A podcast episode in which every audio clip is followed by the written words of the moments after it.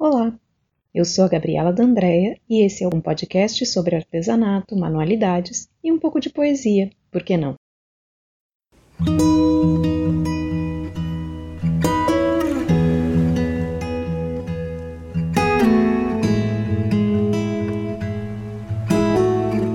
Neste episódio inicial, eu vou falar sobre manualidades como habilidades de resistência. Caso você esteja ouvindo isso daqui a um tempo, nós estamos em abril de 2020, em meio a uma quarentena devido à pandemia do Covid-19.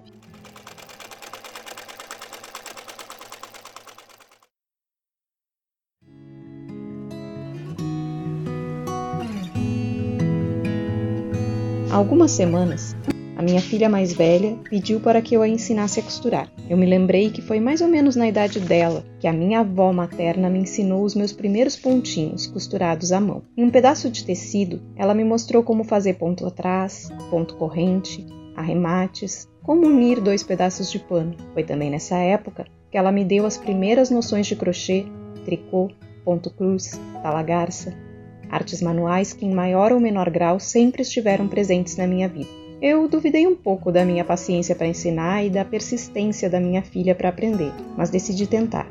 Então, eu bolei um paninho onde eu desenhei linhas retas, depois linhas sinuosas e, por fim, formas simples: um círculo, um quadrado e um triângulo. Separei uma linha um pouco mais grossa e uma agulha com um buraco bem visível para que ela pudesse ter autonomia para enfiar a linha na agulha. Eu arrumei tudo numa necessaire e escrevi o nome dela, pronta para ensinar.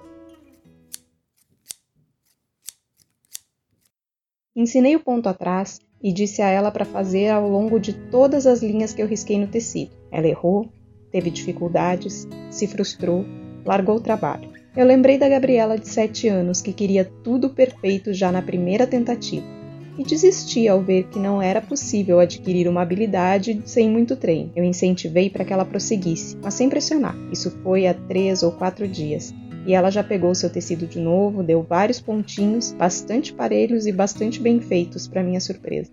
A minha filha tem transtorno do espectro autista, o que torna um pouco mais complicado lidar com essas incertezas da quarentena. Aprender uma habilidade manual tem ajudado ela a se acalmar, a se concentrar em momentos de maior ansiedade, mas esse aprendizado dela também me fez refletir sobre outras coisas.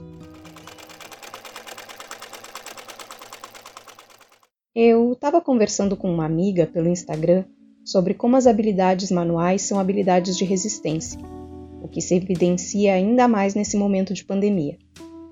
Quantas pessoas você já ouviu falar que estão dependentes de delivery porque não sabem fazer um arroz? Aprender a cozinhar, costurar, limpar o próprio banheiro é fundamental para a sobrevivência, mas parece que nós temos uma certa dificuldade em ver isso, e mesmo uma glamorização da falta dessas habilidades. Isso não é algo do campo individual. Essas tarefas, que nós chamamos de reprodução social da vida, são relegadas ao segundo plano pela sociedade.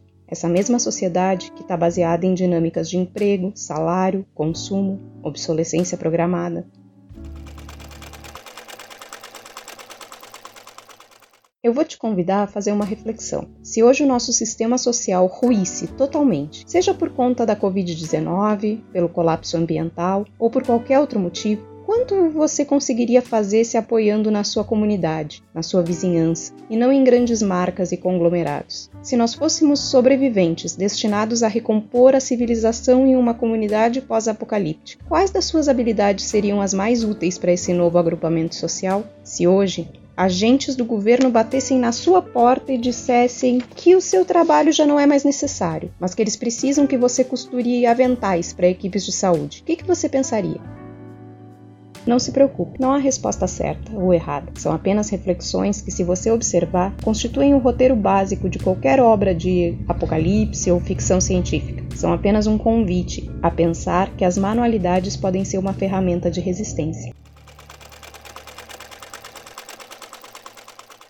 E eu queria fazer um agradecimento especial a duas amigas minhas que geraram essas reflexões. A Andressa, que conversou comigo lá no Instagram sobre as manualidades como habilidades de resistência, e a Carol Costa, que desde o início desse distanciamento social pela pandemia, ela está falando em formar um mundo novo a partir de tudo isso que a gente está vivendo.